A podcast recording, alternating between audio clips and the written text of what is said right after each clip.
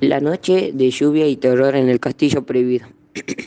Una noche de lluvia, truenos, me llamaron de urgencia desde un castillo. Eran seis niños pidiéndome ayuda, diciendo, Hola, ¿usted es Ricardo Moriño? Sí, le respondí. Ok, ¿puede venir lo más rápido posible? Ok, ya voy, le respondí. Fui, y cuando llegué al lugar no sabía qué era lo que me esperaba. Eran seis niños que habían entrado a buscar su pelota al castillo prohibido y abandonado.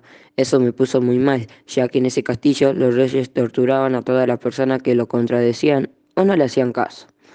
También se decía que los espíritus, tanto como los reyes como los torturados, estaban en ese castillo. Me llené de valor y entré a ayudar a los niños que estaban gritando. Cuando los encontré, vi que un monstruo gigante los atacaba. Le disparé con la pistola que llevaba y les pregunté, ¿qué rayos hacen aquí? ¿No se dan cuenta que es el castillo prohibido? Sí lo sabemos, pero nuestra pelota entró y además era de día cuando entramos, me dijeron. ¿Se dieron cuenta del olor a carne podrida que hay aquí? Sí, pero no le dimos importancia. Buscamos la salida. Cuando la encontramos quisimos salir, pero el rey, rey y la reina nos vieron y nos quisieron matar a todos. Agarraron uno, a uno de los chicos para decirle, diles a tus amigos y a tus amigos que atrapen a ese maldito.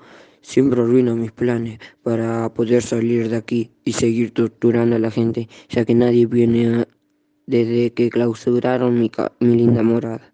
Asustado le disparé a la reina al rey que cayó al suelo. Aproveché ese momento para salir, pero los seis niños desaparecieron. En ese momento me di cuenta que caí en la trampa de la reina, de la reina y del rey, que estaban furiosos por clausurar su castillo de tortura.